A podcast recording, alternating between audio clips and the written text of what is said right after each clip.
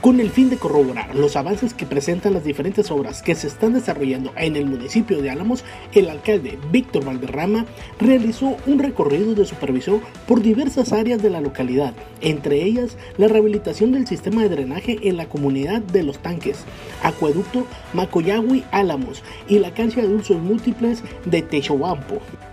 El presidente de la República, Andrés Manuel López Obrador, dejó en claro este viernes que su gobierno tiene recursos para mantener los subsidios a energéticos, sobre todo gasolinas, en lo que resta del año.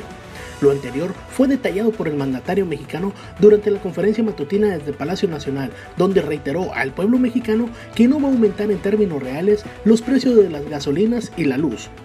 la tarde de ayer, la FIFA confirmó a las ciudades que albergarán partidos de la Copa Mundial 2026, de las cuales tres fueron en México. De esta manera, será el Estadio Azteca de la Ciudad de México, el Estadio Akron de Guadalajara y el Estadio BBVA en Monterrey, donde el balón rodará para partidos oficiales de la Copa Mundial 2026.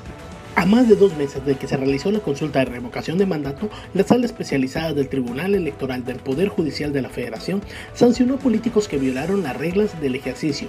Tanto el PAN como Morena y sus líderes nacionales, Marco Cortés y Mario Delgado, respectivamente fueron multados por difundir la revocación. El morenista deberá de pagar 57 mil pesos por promover la consulta a favor del presidente. Los magistrados también emitieron sanciones contra el gobernador del estado de Sonora, Alfonso Dura Nueve peregrinos del estado de Tabasco fallecieron y más de una docena resultaron lesionados cuando el camión que los transportaba se precipitó a un barranco durante una visita al santuario del Señor de Tila, al norte de Chiapas, informaron autoridades de protección civil.